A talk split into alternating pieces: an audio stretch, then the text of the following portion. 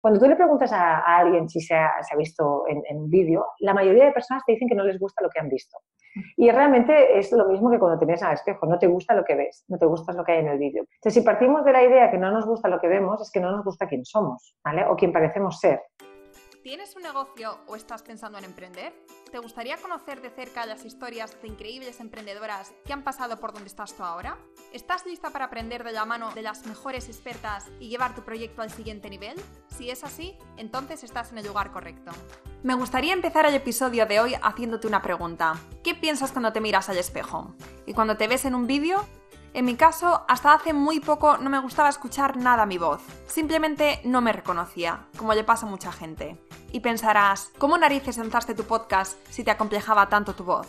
Bueno, así somos los emprendedores, ¿no? Constantemente probando cosas nuevas y dejando totalmente olvidada la zona de confort. Pero lo curioso de todo esto es que grabar estos episodios ha sido una revelación total para mí, un proceso de aceptación y autoconocimiento personal brutal. Durante este proceso he tenido la suerte de toparme con el libro Mírate, basado en un método para sentirse bien con uno mismo, proyectar al exterior la imagen deseada y, en definitiva, no dejar que nuestros complejos definan quiénes somos. Por eso, nada más terminar el libro, me puse en contacto con su autora, Andrea Villayonga, para que nos hable en profundidad de cómo conseguir que los demás vean la imagen que realmente queremos transmitir, las claves para causar una primera buena impresión y consejos para transmitir seguridad y mantener una actitud positiva en la vida. Si eres fan de Operación Triunfo, sabrás que Andrea es profesora de imagen y protocolo de la Academia desde 2017. Como nos cuenta la entrevista, lleva 12 años emprendiendo con su escuela, sin embargo, después de hacer un TEDx en Bilbao llamado ¿Por qué nos cuesta tanto mirarnos al espejo?, que por cierto ya cuenta con 538.000 visualizaciones,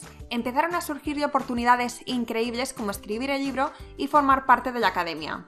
Si te gusta este podcast y no quieres perderte ningún episodio, entra ahora en yoemprendedora.es y suscríbete.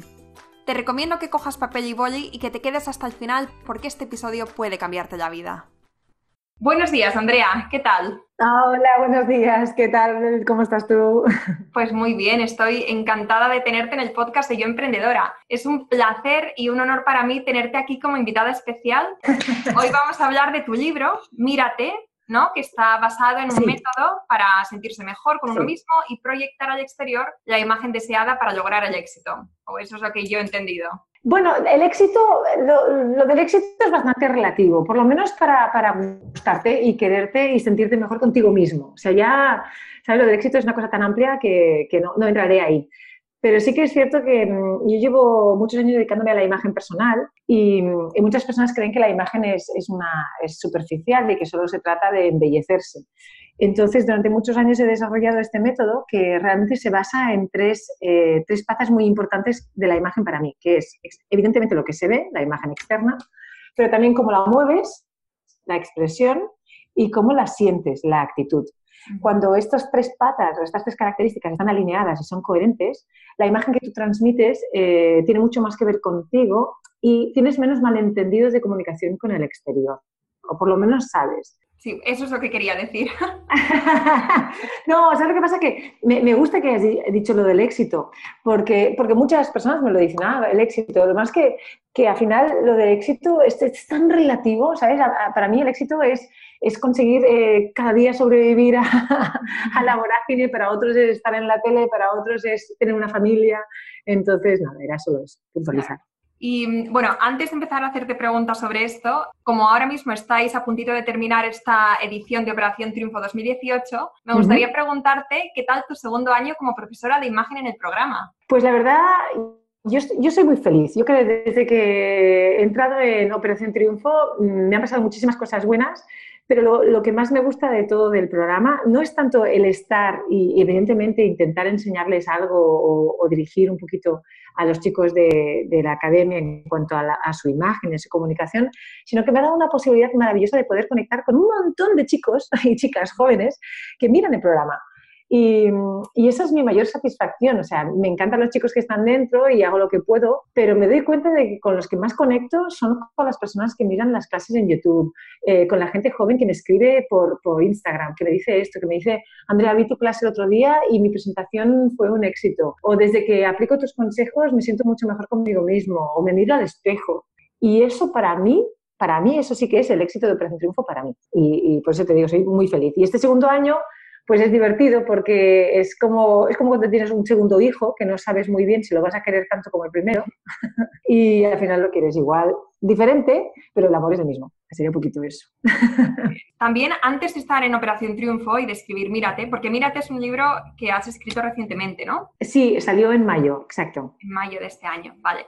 Y cuéntanos un poco tu trayectoria hasta llegar a este punto. Vale, pues eh, lo que te comentaba antes, yo llevo 12 años eh, dedicándome al mundo de la imagen y he estado muchos años, pues bueno, como, como, como, emprendedoras, intentando salir adelante del día a día. Ser autónomo y emprendedora es muy complicado y en un mundo, además, eh, que se considera como superficial, pues más aún, ¿no? Porque las personas confundían mucho lo que yo hago. Entonces, poco a poco he ido desarrollando mi empresa y he podido ir, ir haciendo un poquito más grande he montado una escuela en la que enseño pues, la metodología de, para ser asesoras desde el punto de vista que a mí me gusta, ¿eh? que es un, tipo de asesoría distinta a la que se puede estudiar en, en, otras, en otras escuelas en el que prima el embellecimiento de la, de la persona. Y, y, entonces, pues lo de Mírate fue como, yo hace tiempo que decía, tengo que escribir un libro para explicar esto, porque creo que lo que, como yo enfoco la imagen, no es mejor ni peor, sino distinta y creo que puede ayudar a muchas personas. Y lo gracioso de todo es, es como, como cuando una cosa, o sea, cuando se alinean las estrellas, ¿sabes? las cosas salen bien. Entonces, el año pasado tuve la gran, la gran suerte de poder eh, hacer un TED, un TEDx. Pues bueno, para eso, para mí ya era un, un, gran qué, porque me encanta comunicar, me encanta estar en el escenario y conseguir el TED en Tarragona para mí fue muy chulo. Y a partir del TED fue cuando me, contactaron de la, de la editorial les gustaba mucho la idea y querían saber si podía escribir un libro al respecto. Y, cuando firmé con ellos, me llamaron de Operación Triunfo. O sea, es que realmente ha sido como un cúmulo de, circunstancias maravillosas que han hecho que después de 12 años, 12 años, o sea, les digo, insisto mucho porque no es fácil y no es sencillo. Y 12 años de trabajar para al final llegar a esto es como, bueno, mm, está bien, ¿sabes? ha sido como un poco cumplir el objetivo de, vale, ya, ya voy a llegar a más, a más personas que no, que ya estoy contenta porque el negocio funcionaba, pero realmente es una apertura al mundo mucho más, mucho más grande. Soy muy feliz, la verdad. Qué bien, pues me alegro mucho. ¿Para, qué, ¿Para qué te voy a, a engañar? Claro, es lo que hay. Bueno, y ahora me gustaría que empezáramos a hablar de tu libro. Y me gustaría empezar con uno de los aspectos fundamentales del método y es la importancia de aprender a mirarse y conocerse. Porque tú hablas mucho de esto, ¿no? Y también hablas de esto en tus clases y también en el, en el TED que, que, diste, también hablabas mucho de aprender a mirarse. Y usas un ejercicio que es el ejercicio del espejo y que me gustaría que nos explicaras aquí para que pudiéramos usarlo nosotros también en casa. Vale, pues mira, eh, el problema del espejo es que muchas veces usamos el espejo para arreglar algo, es en plan, ay, me pongo el peinado bien o me miro un poquito. Uh, muchas, muchas personas no se miran al espejo la verdad es que la mayoría de personas que conozco me dicen que no les gusta mirarse al espejo, no les gusta lo que hay. Y, yo comparo mucho este ejercicio del espejo con el ejercicio de también que me gusta mucho, que, que, podéis usar también, que es el ejercicio de grabarse en vídeo. Cuando tú le preguntas a, alguien si se ha, visto en, en vídeo, la mayoría de personas te dicen que no les gusta lo que han visto. Y realmente es lo mismo que cuando tienes al espejo, no te gusta lo que ves, no te gusta lo que hay en el vídeo. Entonces, si partimos de la idea que no nos gusta lo que vemos, es que no nos gusta quién somos, ¿vale? O quién parecemos ser. Y el primer paso para eh, tener una comunicación coherente es por lo menos entender. Gustar ya sería un paso extra, pero por lo menos entender qué es lo que ven los demás cuando nos ven por primera vez. ¿Qué cuerpo ven? ¿Qué voz oyen? ¿Qué movimientos perciben? Todo esto hace que tú tienes que tener un autoconocimiento de ti. Yo, yo me encanta mirar el vídeo y, aprender a, a conectar con esa persona que está ahí, que en el fondo soy yo. Entonces, una manera que, está muy bien y me gusta bastante trabajar es el, mirarse al espejo y describirse. Describirse de una manera objetiva. O sea, cuando nos miramos en el espejo muchas veces vamos directamente a enfocar en, las partes de nuestro cuerpo que no nos gustan. La idea es no enfocarse en nada en concreto haciendo una descripción. Tú te vas mirando y vas viendo, vale, estoy viendo un cabello, por ejemplo, en mi caso, ¿no? Un cabello rubio, largo, bueno, rubio oscuro en la parte superior y rosa en las puntas. Mis cejas son, y haces una descripción objetiva de todo, evitando el juicio de valor sobre tu propio cuerpo. evitando el, tengo unos ojos caídos muy feos, tengo una mirada de perro abatido, tengo un cuello horroroso, tengo unos hombros, ¿sabes? Solo siento absolutamente objetivo. Y si es posible, grabar esta, esta interacción contigo mismo. Y luego lo escuchas. Y cuando escuchas esto te das cuenta cómo hablas de ti. Y ese es, un momento bastante, bastante chulo porque te das cuenta que tampoco estás tan mal, ¿sabes? porque si eres esa descripción de otra persona dices, oye, pero esta persona está bien. Y es un poquito para, poner en, la bandeja eh, que pocos nos queremos y que pocos nos valoramos. Y que tampoco pasa nada. No pasa nada por ver que tienes eh, un cabello tal o, unos hombros tal. el reconocimiento de la imagen propia es el inicio de una buena autoestima. Y yo creo que ese ejercicio funciona. Funciona también con el vídeo, ¿eh? mirar el vídeo y describir o escribir qué es lo que estás viendo, qué tipo de voz estás oyendo, cómo son los movimientos de esta persona sin juicio. Claro, cuando sabes que eres tú, empiezas, uy, qué mal camino, uy, qué mal hablo, uy, qué fatal esto. Pero si fuese otra persona, no lo harías. Entonces, conseguir este juicio de valor, eh, conseguir el no juicio de valor, perdón, sería un paso importante. Y yo recomiendo muchísimo este ejercicio. La verdad es que a mí me ha ido muy bien, pues lo recomiendo. Vale, sí. Eh, yo también puedo decir que desde que estoy haciendo el podcast y también estoy haciendo algunos vídeos en YouTube, al principio era un shock poder verme en, pantalla, poder escucharme, porque como tú dices, al, principio no me reconocía o no me gustaba lo que estaba escuchando o estaba viendo, pero luego al final, eh, a medida que sigues y que sigues, es verdad que te vas como reconociendo y luego que te empiezas a gustar y sí, es, es, un ejercicio muy poderoso que yo también recomiendo a todo el mundo. Sí, porque te, empiezas, o sea, lo, bueno y la gente no se lo cree, te empiezas a gustar. Te empiezas a gustar porque te acostumbras a oírte, entonces incluso tus pequeños defectos o, aquello que en un principio a lo mejor dices, ¿cómo puedo decir esto? Forma parte de quién eres. Entonces, esa aceptación, de verdad, es, es, una liberación total. Porque entonces, incluso cuando la gente te dice, ay, tú dices, por ejemplo, en mi caso, ¿no? Yo digo muchas palabras. Eh, es un defecto grande que tengo, pero que he intentado corregir, sé controlarlo cuando puedo, pero no sé, me, forma parte de quién soy. Y, ay, tú dices muchas palabras, sí. Entonces ya lo reconoces como algo que forma parte de ti y no como un defecto. Eh, no sé si me explico. Sí, sí, perfectamente. ¿Sí? O, hago un tic, ¿no? O sea, mucha gente quiere corregir los tics. Ostras, a veces los tics forman parte de quién eres. Si tú los aceptas plenamente, no pasa nada, porque forman parte de tu comunicación. Y mm, otro de los temas de los que hablas en el libro es la importancia de causar una primera buena impresión. ¿Cómo podemos conseguir esto? Vale, lo primero que tenéis que saber es que yo soy anti-prototipo, eh, que existe un prototipo de buena imagen. Para mí, todos tenemos una buena imagen si la imagen que estamos proyectando coincide con quién somos. Por eso, en el ejercicio del espejo hay otro paso, que es eh, contestar a las preguntas. ¿Qué imagen quiero transmitir? Y qué imagen transmito. Cuando tú eres consciente de la primera impresión que das, que puede ser que te lo hayan dicho toda la vida, ¿no? Toda la vida te han dicho, oye, la primera vez que te conocí me pareciste muy seria, me pareciste muy borde, o, todo lo contrario, siempre, ay, qué cara de buena niña. Esas cosas también pasan. Primero, otra vez, aceptar, ¿no? Ah, esa es la primera impresión que doy, ¿vale? ¿Coincide con quién soy? No mucho. Bueno, pues ¿qué puedo hacer para, para llegar a mi objetivo? Entonces, ese es el primer paso y el más difícil, que es, mucho, es un ejercicio que hago mucho, eh, por ejemplo, si, si, os gusta Operación Triunfo, ya que hemos hablado del programa, eh, es una clase en la que utilizo mucho los post-its. Los post-its para que los demás digan cuál es la primera impresión que transmite, que transmite esa persona y entonces ahí vemos que hay gente que acepta y gente que no. Pero bueno, lo que hay.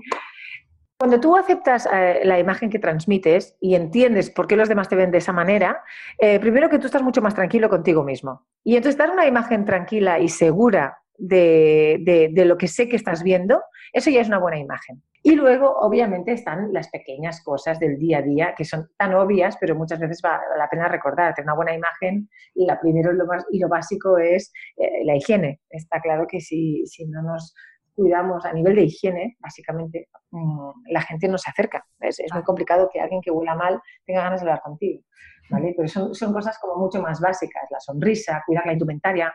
Cuidar la indumentaria no significa vestirte de una cierta manera, sino que significa vestirte como a ti te gusta, pero que esté bien, que no le falte un botón, que no esté sucio. O sea, que realmente todo tenga, todo tu imagen externa esté, ah, digamos, preparada para que tu contenido sea potenciado. Cualquier cosa de tu imagen externa que vaya en contra de lo que dices hará que la gente no te crea. Porque en el fondo, esa gran frase de eh, si no lo veo, no lo creo, es así. No sé si me explico, ¿eh? porque me rollo un montón. No, no, no, te has explicado genial. La que primero quieres saber qué imagen quieres transmitir. Bueno, te tienes que conocer muy bien. Sí. Tienes que saber qué imagen quieres transmitir y luego trabajar en eso. Exacto, exacto. Sí, sí, sí. sí, sí, es, tal cual. Vale, y luego en el libro y también en, tu charla de TED eh, comentabas un ejemplo muy bueno, divertido desde el punto de vista del espectador eh, que te pasó ¿no? cuando eras más joven y sí. ¿por qué no nos lo cuentas? Sí, sí. Pues mira, eh, lo cuento siempre porque, porque fue el día en que yo me di cuenta de que en el fondo la imagen externa tiene mucha, mucha más importancia de la que nos gustaría que, tuviese. Yo, cuando empecé a dedicarme a la, imagen personal, eh, mm, me decían siempre, ah, tú maquillas, y yo no tengo nada contra las maquilladoras, no, que me encanta, pero no es lo que yo hago. Entonces, para intentar crear una imagen más seria, entre comillas, ¿no? más ejecutiva, más emprendedora, me disfracé de, ejecutiva americana, vestido, etc. Tengo unas facciones muy duras, tengo unos pómulos muy salidos y toda la vida, toda la vida me han dicho que yo la primera impresión que daba era de prepotente y de borde, ¿vale? Entonces yo siempre pensaba, a mí esto me creó un gran complejo porque yo me considero una persona muy simpática y muy extrovertida, sobre todo tengo ese, tenía, ahora ya no tanto esa necesidad de caerle bien a todo el mundo y entonces por eso esto me, me, hacía más daño a mí aún, porque yo pensaba, ostras, con lo, con, lo, con lo buena tía que soy, ¿por qué doy esta imagen? Bueno, la cuestión es que yo no era consciente de toda, de toda esta imagen externa, que por cierto, que no, no he comentado antes, pero que para, para, determinar cuál es la imagen que transmitimos, los, los, asesores de imagen trabajamos con una metodología. O sea, esto no es mm, eh, subjetivo, sino que hay una metodología que se llama la iconología de la imagen, hay un apartado en el libro que lo explica, que nos permite identificar cuáles son eh, las líneas, formas y volúmenes que determinan nuestra imagen y qué emoción causan estas líneas a la persona que nos está viendo. Es un poco complicado, pero es bastante más sencillo de lo que parece. Por eso lo he puesto en el libro, porque me parece muy, muy interesante que la gente sepa que esto no es subjetivo, que hay una, una, una técnica detrás que nos permite determinarlo. Bueno, la cuestión, es que estaba yo paseándome por la calle, me caí, evidentemente, eh, me quedé espachurrada ahí en el suelo porque me rompí la clavícula y, no me ayudó nadie, no me ayudó nadie a levantarme, pero no porque la gente sea las personas, sino porque la imagen que yo daba era tan agresiva que los demás estaban como un poco a la expectativa de ver cómo iba a reaccionar yo ante la caída. Porque claro, depende de cómo yo reaccionaba, me iban o no me iban a ayudar. Entonces me di cuenta de que aluciné bastante porque pensé, ostras, es, es, bastante tremendo la imagen que estoy dando porque nadie me viene a ayudar. Hasta que me giré al corrillo de personas que tenía a mi alrededor y sonreí y dije, oye, creo que me he hecho daño. Y ahí me ayudó todo el mundo. Ahí fue, ahí fue donde eh, la cabeza me hizo un clic y pensé, vale, te has pasado, te has disfrazado demasiado de algo que no eres. Lo que tenemos que conseguir es justamente suavizar las facciones para no dar esta, esta imagen. Y eso es un poco la, la, la anécdota que explico siempre, pero que para mí fue fue bastante chocante, pero es así, es así. para mí con esta historia además describes exactamente o perfectamente lo que es eh, realmente causar una, una, primera impresión. Bueno, y mm, te voy a hacer una pregunta más. Bueno, un par más, ¿vale? una pregunta sobre la seguridad. Porque la seguridad es, un bueno, es una de las cualidades que la gente más desea transmitir, ¿no? Sí. Eh, y tú hablas de esto en el libro y hablas de cómo transmitir seguridad con nuestra imagen. Entonces, me gustaría que nos dieras algunos truquillos, algunos consejos para poder potenciar nuestra seguridad. Vale. Fijaros que, en general, eh, y esto es, un, es un dato que he observado con mis clientes, nos creemos que damos más inseguridad de la que realmente damos. Es decir, nosotros nos sentimos inseguros en, algunas situaciones, cosa que es normal, porque hasta la persona más segura hay situaciones en las que se siente ligeramente inseguro, pero no se ve por fuera. Cuando tú le dices a las personas, ay, es que soy muy insegura, dicen, ah, sí, no lo parece. La mayoría de veces, ¿no? Hay personas que sí, pero la mayoría de veces es solo una, una emoción o una sensación nuestra interna que fuera no se, no se ve para mí hay, dos o tres trucos que, nos ayudan a mantener esa seguridad.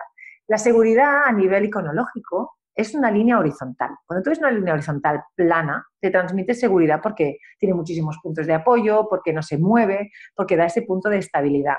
Entonces, si tú con tu cuerpo ocupas tu espacio, dibujas una línea horizontal, separas los brazos, eh, te sientas y estás erguido y, y, no estás encogido, ¿no?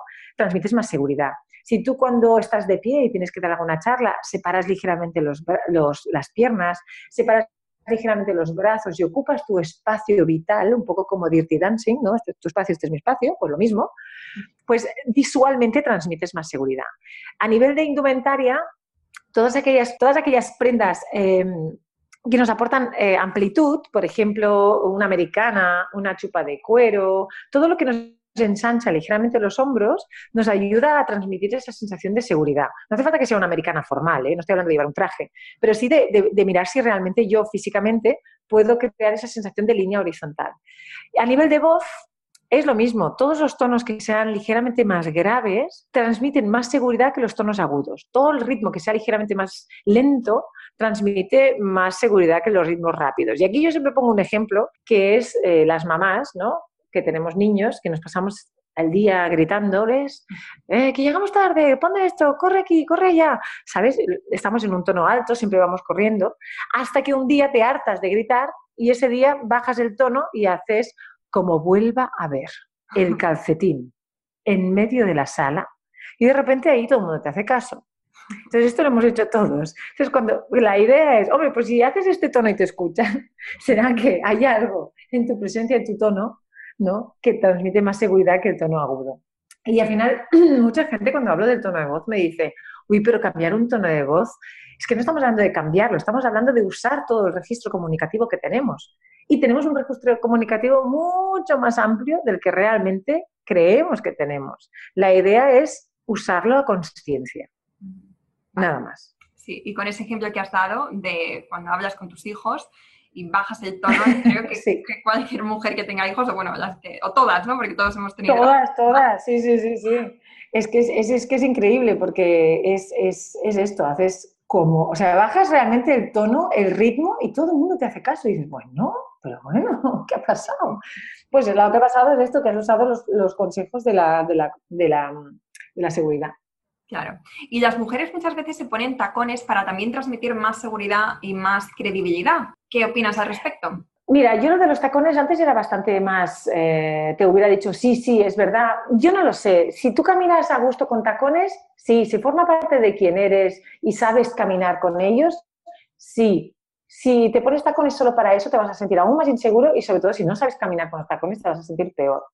Entonces, no creo que sea una cuestión de tacón, sino que creo que es una cuestión de postura corporal.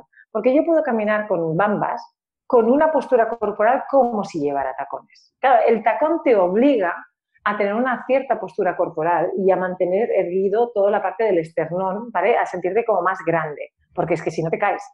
La idea es, si no te gusta usar tacones, por ejemplo, a mí no me gusta usar tacones, ya no uso ninguno porque me canso mucho, pues eh, ¿cómo, ¿cómo, puedo caminar? O sea, obsérvate cuando caminas con tacones y usa la misma técnica corporal cuando estás caminando plana. Claro. Es, es que es tal cual, es lo más fácil. Muy buen consejo. Vale, y para terminar, eh, me gustaría que, nos que compartieras con nosotras algunas de las pautas que mencionas en el libro para tener y mantener una buena actitud vale. Hay, muchas, ¿eh? hay, muchas cositas, pero por ejemplo, a mí hay, dos cosas que, me parecen esenciales, que es, por ejemplo, la cordialidad. Hay que, tengas un buen día, tengas un mal día, hay que ser cordial, hay que ser cordial con todo el mundo. Hola, gracias a Dios, por favor. Y muchas veces el día a día que vamos tan rápidos nos olvidamos de decirle buenos días a la persona del bar y vamos y decimos un cortado, o a la persona del autobús, o entramos en el trabajo y no saludamos a aquella persona que nos cae mal. Haciendo todo esto caemos en, lo que llamo yo pues la, zona gris, ¿no? La zona gris nunca eres feliz, ¿sabes? No es una cuestión de siempre estar contento y gritando, pero siempre es intentar ser, tener una buena actitud con los demás, porque esto al final te hace sentirte bien contigo mismo. Entonces, esto es lo primero luego, eh, a mí me gusta mucho ese momento de darnos cuenta de que nos pasan un montón de cosas positivas durante el día, muchas cosas chulas. Pero como nos pasan cada día, no nos damos cuenta de que nos pasan cada día. Y ese día solo te acuerdas de lo que te ha pasado malo. O sea, tú llegas a casa y vas a contar las dos cosas malas que te ha pasado, que se te ha caído el café y que la compañera te ha hablado mal pero del que hace sol, de que te has ido a tomar eh, un café con aquella amiga, que te has escrito un WhatsApp, no sé quién, que la persona tal, que te ha salido las cosas bien. O sea, todo esto no nos damos cuenta. Siempre estamos enfocando en lo que nos queda por hacer y no en lo que hemos hecho hasta ahora.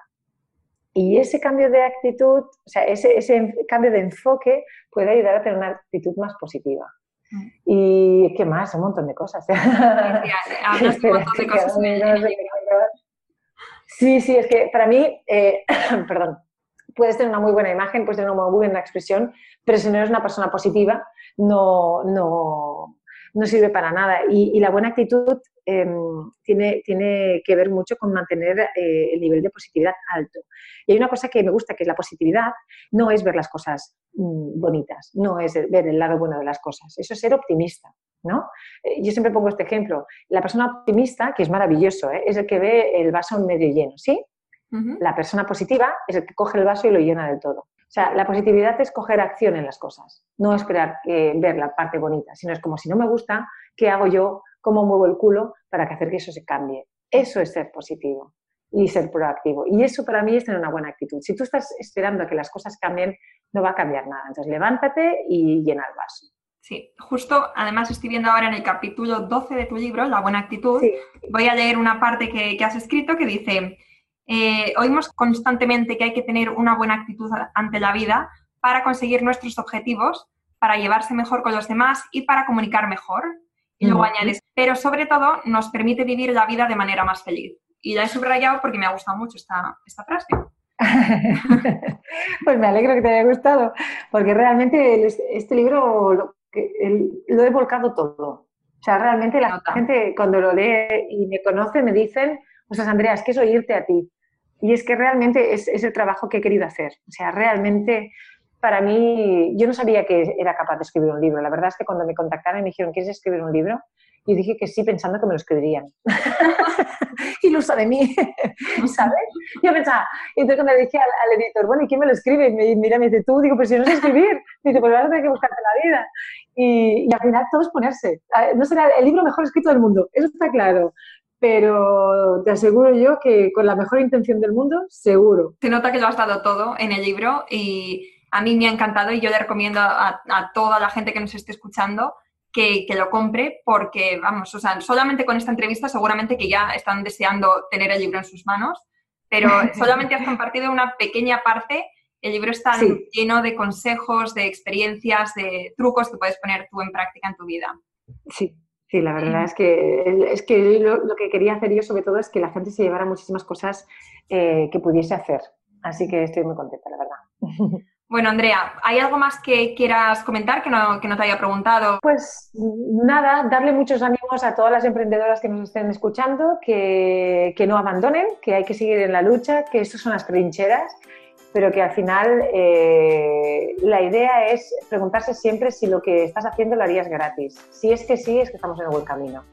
Mira, qué chulo, me gusta eso. Nunca lo había escuchado.